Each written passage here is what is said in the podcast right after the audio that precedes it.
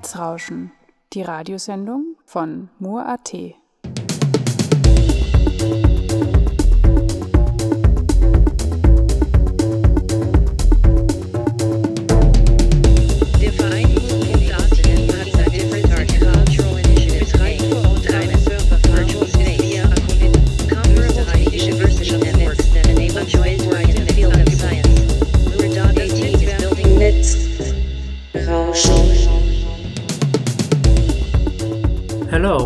welcome to Netzrauschen, the broadcast from Mur.at, where we cover topics related to digital society, media art, and net politics.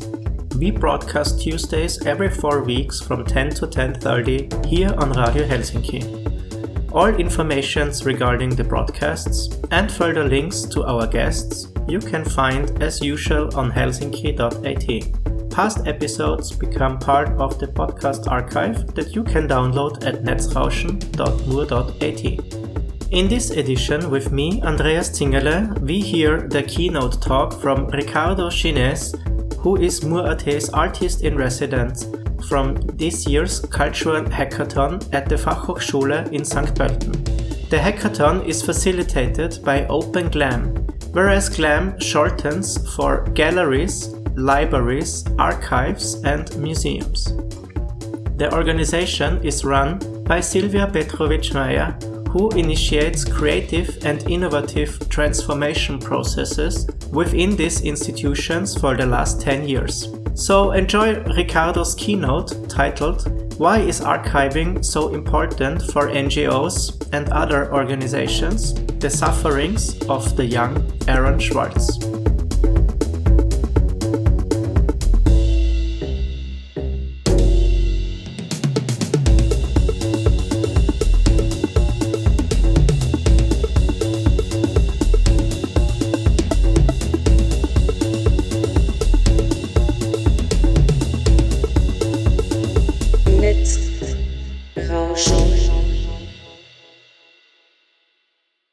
So my name is uh, Ricardo Gines.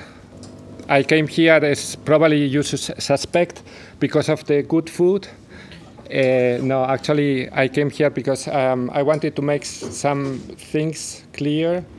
Uh, some of my findings, my background, I think it's already said, is one of a journalist. I was foreign correspondent in uh, Turkey, in Istanbul, for 11 years. I uh, did some work with, for example, OCCRP, maybe you know, uh, organized crime in um, organized crime and corruption reporting project.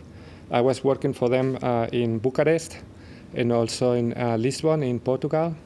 Uh, so I have, uh, and now I'm working with Tactical Tech. Um, I have a wide range of uh, interest, and I was like thinking of myself as, as being someone who is uh, confused maybe because of so many interests. But then I think uh, during the pandemic, I came back to libraries and archives, and slowly, and this is uh, what the what I'm going to talk about, it made sense because I found, especially through the person of Aaron Swartz, uh, uh, especially through the historical figure of Aaron Swartz, I found that a lot of things, the what we call the eclectic spirit of Aaron Swartz, would go along with all this interest. Uh, and also, it would have a lot to do with historical reasons. So, um, what do I do? Uh, I helped. I mean, I came to Tactical Tech, is um, NGO in Berlin. Maybe some of you know. Um, they tries to mitigate the, let's say, the power, the pressure, let's say, of modern day technologies uh, in the world.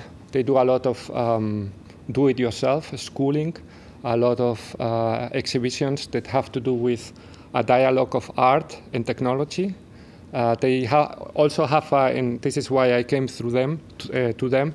They have also a special section. It's, it's called Exposing the Invisible, and it deals with inves- investigative journalism. Um, so I started to work with them. I mean, I did articles, um, one of them about libraries and archives, um, and then one of the interests for me was they started an exhibition about art and technology. And I was like, oh, this sounds really interesting. So I joined them. I was like uh, working there as a host. And then at one point they say to me, um, yes, uh, we are looking for someone who does the archive because it's pretty much uh, difficult. And um, we need someone who actually knows a little bit about it. It's not easy to harmonize the physical and the digital archive, and you have to know something about, you know, open source. Uh, I think they like my. there you go. Um, so um, I started to, to do um, yeah to build up an archive. It's going to be presented to be presented in, in some weeks, and we do everything. And this is also something that is related to hackathon and uh, related to Mur.at as well. We do mostly uh, almost everything with um, op, uh, open um, open software, free software, and this is also important for us in the sense of uh, being a political tool as well. Yeah, and uh, this is also important, and I will come back when I talk about um, Aaron Swartz. But also, like now, I'm at Murates. You know, uh, it operates a server farm, and it's a growing platform for uh, cultural and artists.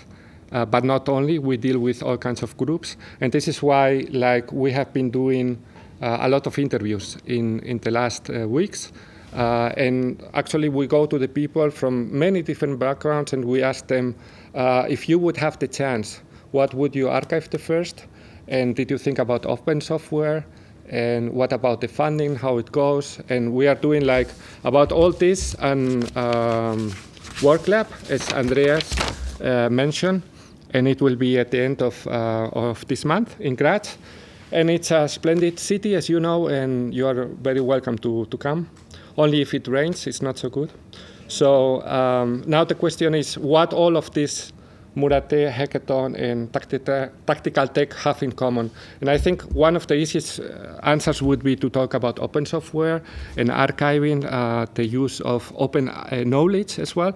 But I would go beyond, and I think the answer would be the person of Aaron Swartz.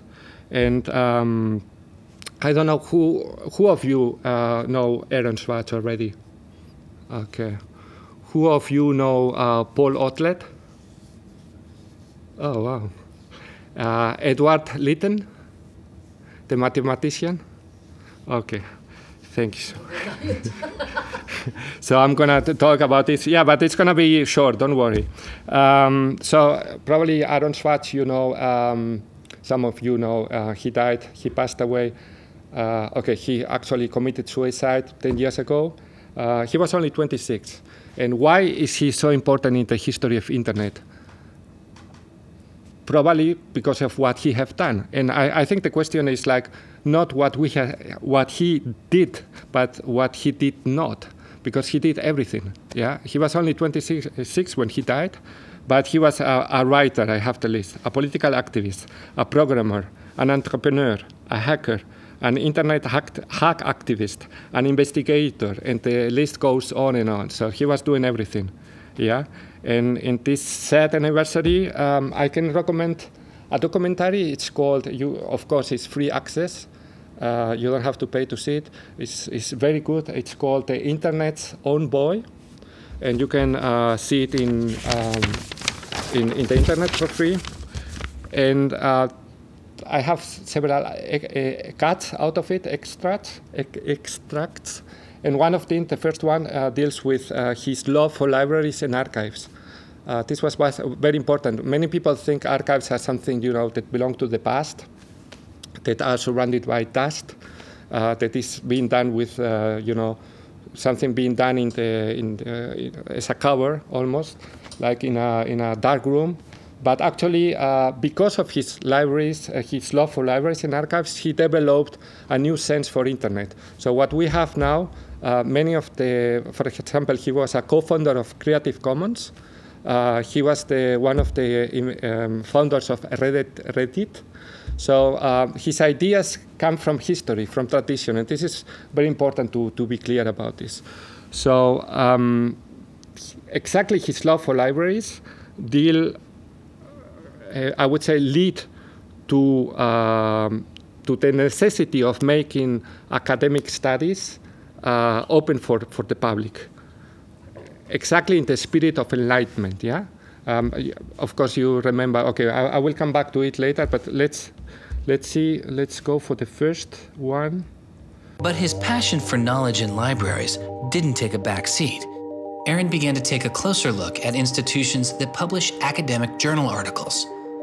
By virtue of being students at a major U.S. university, I assume that you have access to a wide variety of scholarly journals.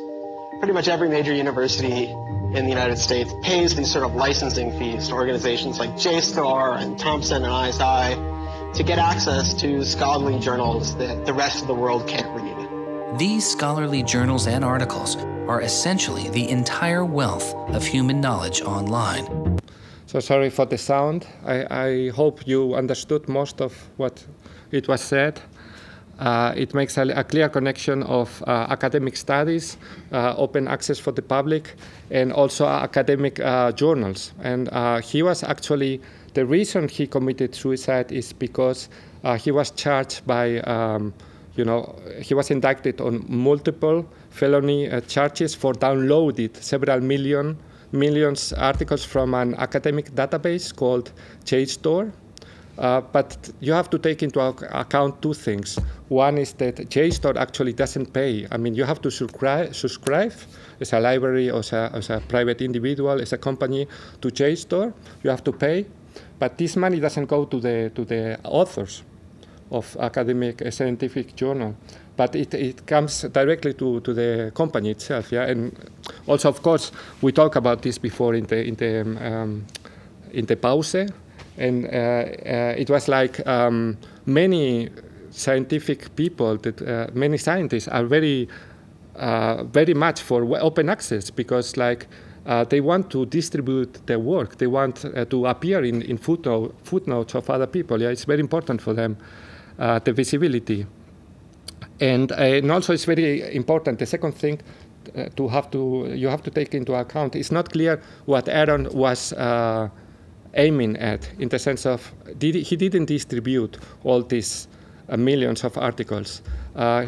probably he, his idea was to create an open database and you would have a, you would be able as a scientist or, or, as a private citizen you would be able to um, access this um, scientific journal and this would uh, be good for your for your learning. And this is one one of the uh, reactions was after his death um, one of the guys uh, one of the persons who actually defended him. And this way of uh, acting is uh, Lawrence Lessig he's a professor at Harvard and he uh, explains very, very clearly why this is not a crime, shouldn't be a crime. Just a second. Um, but when Aaron writes a script that says download, download, download 100 times in a second, um, there's no obvious damage to anybody. Uh, if he does that for the purpose of gathering uh, archive to do academic research on it, there is never any damage to anybody. So if you just download there is no damage if you just want to um, give the people more knowledge. He's very clearly because if if you are doing this kind of thing, this is the spirit of the um, enlightenment, and this is why universities were created. So on on on one side you have this person saying, "Look, uh, this this cannot uh, be a felony. This cannot be a crime," and other uh, on the other people. Um, on the other hand, you have people who actually charge him and uh, cause his, his death. Yeah. Um, whatever you think about these separate positions, very polarized position, one thing is very clear: is archiving or you know to give people open uh, source, intelli- uh, not intelligence, but uh, knowledge, is um, something political. Yeah, whatever, whatever side you take on this, it's very clearly this, this is political, and we, we see it nowadays. For example, with the archives in Lebanon, for example, that have been destroyed some weeks ago, some months ago. Sorry, Argentina, the ones of the junta, the ones of the Stasi, yeah, of the the communist, uh, okay, socialist Germany, and um, it's also very important for me with my background as uh, also investigator uh, or investigative journalist, we, we dealt a lot with so-called dockets or the PACERs. We call PACERs. PACERs are the, it's an acronym, it's an abbreviation, um, and it has to do, it means public access to court electronic records. So this is what you use to, uh, if you are dealing with um, a court case uh, and you have to state the facts, you use uh, you have to download a court criminal case or just a you know a judicial a docket, what we call a docket, a court uh, case that would facilitate your uh, argument or, or would uh, state facts that you need as a, as a journalist. So, and this is very important because um, Aaron Swartz, with his love for libraries and archives, with his uh, founding, um, i- f- as founding figure of the internet revolution, let's say, he came across this, and it's very interesting for me what he did out out of this, yeah, out of all of this. And I will show you the, the third. In a project with Stanford law students, Swartz had downloaded the Westlaw legal database. He uncovered troubling connections between funders of legal research and favorable results. He did this amazing analysis of for profit companies giving money to law professors who wrote law review articles which were then beneficial to, like, Exxon during an oil spill, right? So it was a very corrupt system of, of funding, you know, vanity research. Yeah, I hope it's a, little bit clear. Yeah. Uh, so this is how you do investigative journalism. You go after data, and then uh, you set up a narrative, your hy- hypothesis, and then you try to corroborate, corroborate, co- to confirm it with actual facts. And this is actually what he did, and he also write about this. By writing about this, he was an investiga- investigator himself. But my, my point goes a little bit beyond.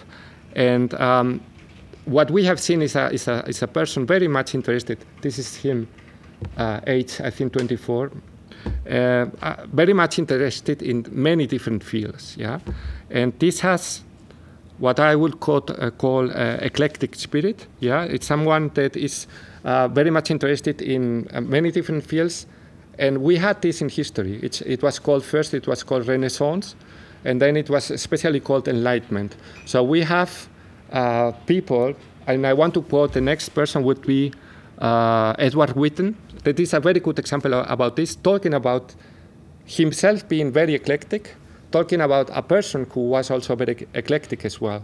So uh, this is Edward Witten talking about Leibniz. Who is Edward Witten? He's uh, probably one of the best physicists nowadays in the world, but at the same time he has a background as a historian, and which is uh, he's very conscious of tradition and history, and at the same time he's a great mathematician. So it's very difficult to be a very um, because uh, you have to specialize a lot nowadays, and um, to have a person that is able to to be at the front in physics is hard, very hard enough. But at the same time, very good at, at ma- mathematics is like almost impossible. But this guy uh, has done it, and also um, referring to to what we talked uh, with Sylvia uh, before in my entrance, or yeah, uh, when we came here, um, she was like stating that you know most of the students in the university just go are very what we call in Spanish uh, cabezas cuadradas. So like German, we use this word for for Germans. Uh, in Spanish, we use this word for Germans, which means Quadratköpfe. Yeah, also people who just think in the box. They don't think out of it. So um, be being student and just focus on one thing, your own field, must be is not only sad to some point, but it also goes against the spirit of universities. Universities were for that, were uh, just created so that people would access to knowledge. So this is why, if you go to, a, for example, German university, the doors will be open for everyone, also a, a normal citizen. You know, so the access to knowledge will be equal for everyone. Yeah. So um, you will see uh, Edward Witten talking about Leibniz. Yeah, Leibniz, probably you know as philosopher, but uh, at the same time he was a theologian, um, one one person that deals uh, with theology. Yeah, of course you say now, ah, theology. What?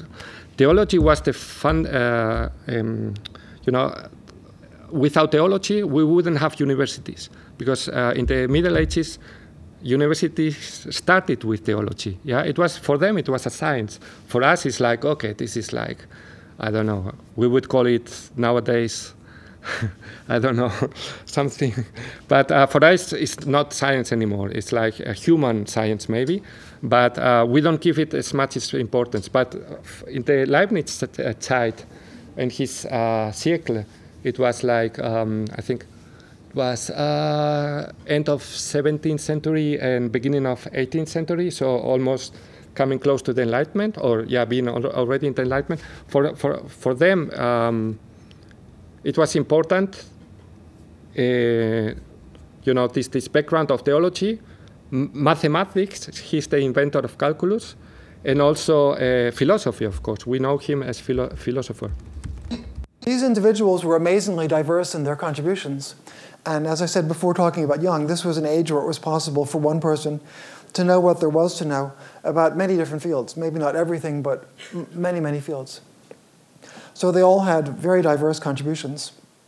For example, Leibniz is probably most known as a great mathematician, the co inventor of calculus, and as a philosopher and theologian. What I find very interesting about this is that he himself, being a genius of maths and physics, he's referring to a historical figure that is also eclectic in his uh, in his way of thinking. Yeah, and um, this is also coming back to um, archives and internet. This is very important because yeah, okay, Leibniz. It's okay if I keep uh, talk longer because it's almost 20 minutes, but I think I, I will make it short. I hope. So um, the interesting thing about Leibniz, 1700, is that he, at his time, it was possible in Europe to read all the books. Imagine all the books that were written. Yeah, I mean, okay, we, we don't count the Chinese this is a different story. We can say it's Eurocentric, blah, blah, blah. But at the same time, uh, the, it was possible at one point in human history to be able to read everything that was produced. But even himself, Leibniz, was facing the danger. And he famously wrote about it, complaining. And he complained about, and I read in, um, okay, in German. I think everyone understood. Uh, he was complaining about diese schreckliche Masse von Büchern, die ständig wächst, wird von der unbestimmten Vielfalt von Autoren dem Risiko des allgemeinen Vergessens ausgesetzt. Es droht eine Rückkehr in die Barbarei. So uh, for him, it was like if we go just publishing and publishing, uh, there's uh, it's not possible to um, to be able to take into account all the books. There is not uh, we people uh, like myself who is uh, able to know about all fields of science are, are not going to be uh, there anymore. So of course, like this is long time uh, past, and um, we know nowadays it's completely impossible to read everything. Uh, but I think the important thing is an important question is uh, becomes with him not only uh, crucial but urgent. How are you able to document exactly everything that is produced by mankind? Yeah, because if not, it's going to be lost. And also how to make it accessible to the general public. So the two things, yeah. How, because like if we are if if we want to avoid the barbarie, the barbarism, uh, we have to document everything because if not, it's going to be lost. So humankind wouldn't have the same significance. But at the same time, how it is uh, possible to make it accessible to the general public? And we see answers like Aaron Swartz. But one of the answers that I found more intriguing and more fascinating, and this is I discovered uh, Paul Otlet, uh, when I was uh, studying archive and librarian studies, because I didn't know nothing about this guy, is that he actually was um, talking about something very similar to the internet we know today. In 19, I think uh, it was 1938, I think it was. So we will see. He was a librarian, an archivist, and because of the he couldn't because of the avalanche, the you know the um, endless sum of um, of books and readings, and he wanted to record everything, everything. Uh, he, he there's a, a museum in, in Brussels. It's called Mundaneum, and it's about his um, his work figure, but also like his uh, experiments and his his uh, um, he, was a theory. Uh, he he wrote a lot about theory of documentation. We will see it. But the interesting thing, he was able to do something new and think about something very related to to the internet. Also in 1934, Otlet publishes his most important book, The Treatise on Documentation, the book on the book. This is where we find the most visionary pages, where already the concept of the computer emerges. Here, the workspace is no longer cluttered with any books. In their place, a screen and a telephone within reach. Over there, in an immense edifice, are all the books and information. From there, the page to be read, in order to know the answer to the question asked by telephone, is made to appear on the screen. A screen could be divided in half by four or even by ten if multiple texts and documents had to be consulted simultaneously. There would be a loudspeaker if the image had to be complemented by oral data, and this improvement could continue to the point of automating the call for on screen data. Cinema, phonographs, radio, television, these instruments taken as substitutes for the book will in fact become the new book. The most powerful works for the diffusion of human thought. This will be the radiated library and the televised book.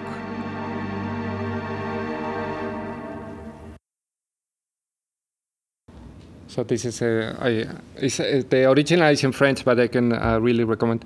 Um, so the radiated library in the televis- televised book is what we call uh, nowadays, nowadays uh, internet. I mean, the idea was there, and you have to take into account that it was imagined by um, someone who dealt so much with archives.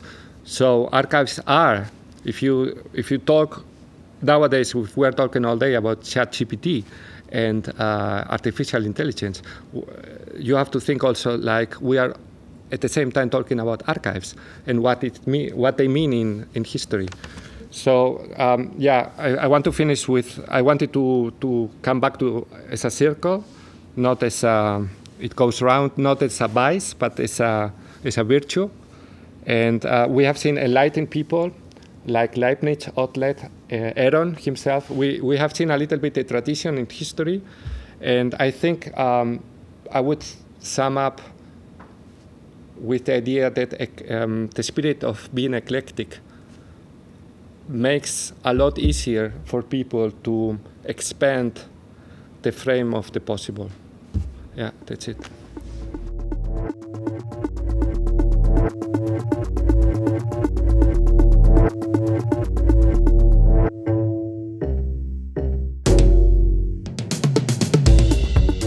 That was another episode of Netzrauschen, a broadcast by Mur.at. Today with Ricardo Gines and his keynote talk from this year's Cultural Hackathon at the Fachhochschule in St. Pölten. All links you can find in the program information on helsinki.at. You can listen to past episodes of our program on netzrauschen.mur.at and in the Cultural Broadcast Archive at cba.media. Andreas Zingerle says goodbye, and we'll hear each other next time.